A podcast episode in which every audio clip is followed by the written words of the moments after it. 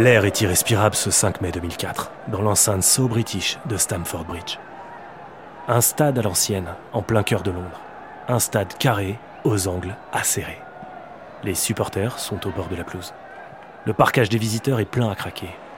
Tous les ingrédients sont là pour le grand match. Le lieu, le jeu et l'enjeu. Pour Monaco, l'objectif est une qualification pour la finale de la Ligue des Champions. 11 ans que la France attend cela. Et puisqu'il faut un héros, il s'appellera Fernando Morientes. Un but, une glissade sur les genoux et une joie éclatante, en forme de revanche pour l'attaquant espagnol.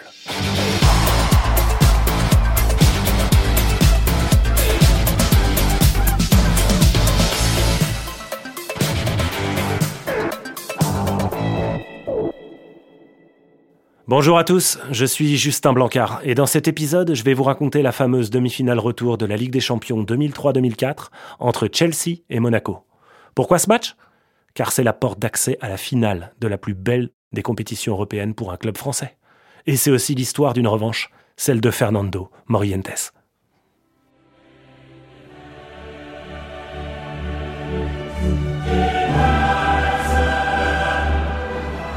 Coincé entre Hyde Park et la Tamise, le stade de Chelsea éclaire la nuit londonienne. 40 000 personnes se sont passées le mot.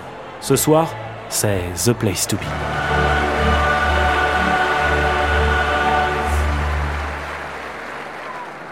Les supporters sont déterminés à encourager leur équipe, Chelsea.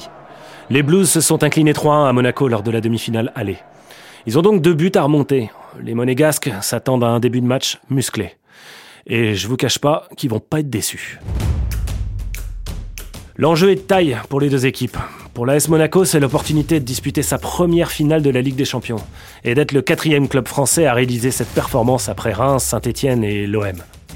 Pour Chelsea, c'est le début d'une nouvelle ère.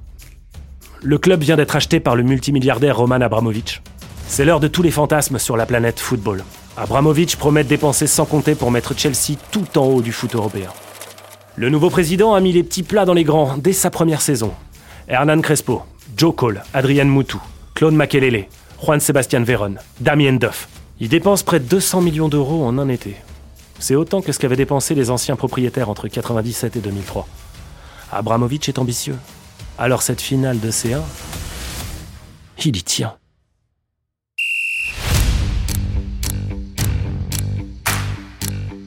Dès les premières minutes de ce match, les hommes de Didier Deschamps sont sous une pression constante. Les fans anglais hurlent et accompagnent chaque offensive de Chelsea. Les Londoniens monopolisent le ballon. Ils perforent l'arrière-garde française à de nombreuses reprises. Pendant ce temps-là, Flavio Roma écope comme il peut. Les 20 premières minutes sont une souffrance. Un premier tir d'Asselbank, puis un deuxième, un autre de Jérémy. Le gardien italien de l'AS Monaco détourne tous les ballons. À la 22e minute, la poussée des Blues est récompensée. Jesper Gronkier ouvre le score d'un centre-tir dans la lucarne.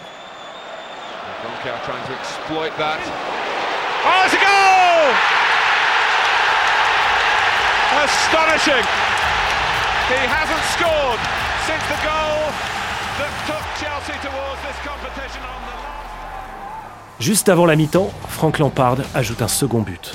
Le retard est fait. À la 44e minute, Chelsea est qualifié. Monaco est dépassé, malgré un poteau de Morientes. L'Espagnol est un joueur de classe mondiale. Il rejoint un peu à la surprise générale la principauté de Monaco à l'été 2003. Il est envoyé là-bas en simple prêt alors qu'il est encore au très haut niveau. Il a aidé le Real Madrid à gagner de nombreux trophées, à commencer par la Ligue des Champions en 2000 et 2002. Mais entre-temps, le club madrilène a lancé sa transformation et initié le projet des Galactiques. Le président Florentino Pérez aime le clinquant. Rien ne vaut une star. Recruter une star, c'est s'assurer la lumière et les billets verts. Le marketing, le merchandising, le ticketing, trois anglicismes qui ont toujours branché Florentino. Il décide de recruter une star par saison. En 2000, c'est Luis Figo, en provenance du rival de toujours, le FC Barcelone. En 2001, Zidane quitte la Juve pour le Real. Je suis fier d'être là aujourd'hui, fier d'avoir signé pour le Real de Madrid, et j'espère que pour ces quatre, au moins pour ces quatre prochaines années, faire aussi bien que j'ai fait à la Juve, sinon mieux. En 2002, le Brésilien Ronaldo rejoint la capitale espagnole. En 2003, c'est au tour de la superstar David Beckham. Fernando Morientes n'a plus sa place dans un effectif XXL. Il doit quitter son club de cœur et atterrit à Monaco pour encadrer un groupe prometteur composé de Roten, Julie, Evra, Givet, Skilacci et bien d'autres. Une équipe qui ne cesse d'étonner tout au long de la saison 2003-2004, au point d'éliminer le Real Madrid des Galactiques, en quart de finale de la Ligue des Champions. Excusez du peu. Une revanche pour Morientes et le droit de rêver à une finale, à condition de battre Chelsea. Mais avec ce but du 2-0 signé Lampard, la situation paraît mal embarquée. Tout le monde s'apprête à rentrer au vestiaire quand Jérôme Rotten déborde et centre pour la tête de Morientes. Coup de pouce du destin ou coup de génie? Ibarra a suivi et le ballon lui retombe dessus après avoir heurté le poteau. But pour Monaco. Bronca dans les travées. Il faut désormais un but aux Anglais pour aller en prolongation, deux pour se qualifier.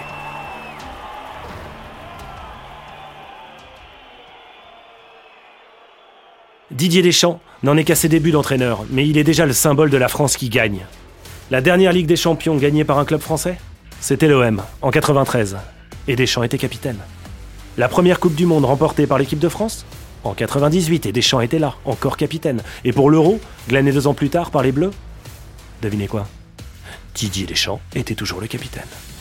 Deschamps aime gagner, et gagner tout de suite. Le long terme est une notion étrangère à son vocabulaire. Alors à Monaco, où il débarque en 2001, l'ambition reste la même. Gagner, gagner, gagner. Et cette opportunité de jouer la finale de la Ligue des Champions, il ne veut pas la laisser passer. À la mi-temps, Deschamps motive ses joueurs et leur donne un boost de confiance. À l'heure de jeu, Fernando Morientes perfore la défense des Blues plein axe. Après un 1-2 d'école et malgré l'intervention de Carlo Cudicini, il inscrit le but du 2-2 et glisse sur ses genoux pour célébrer cette réalisation.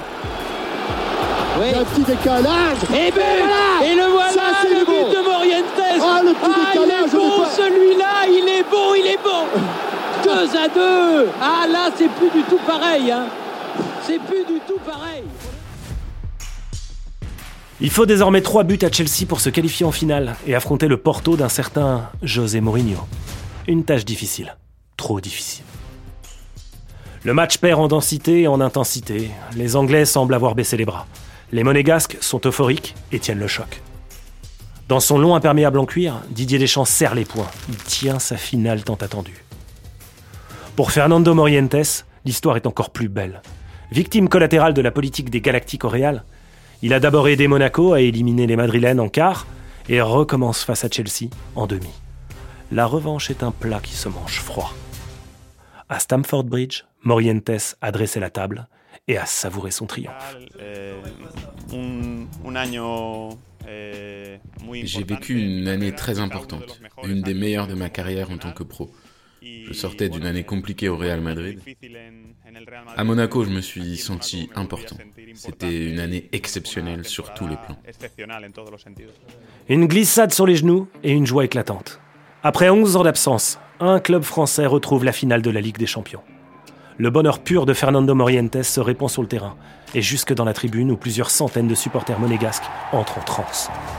L'attaquant espagnol vient de tromper le gardien de Chelsea et éteint les derniers espoirs du club londonien.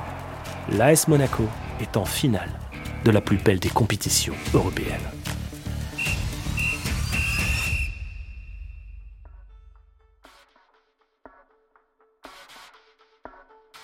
Merci d'avoir écouté cet épisode. Si vous aimez cette nouvelle formule, n'hésitez pas à nous le faire savoir sur la page Apple Podcast ou Castbox de Soyez sympa, rejouer. On se retrouve très vite pour un nouveau match. À bientôt.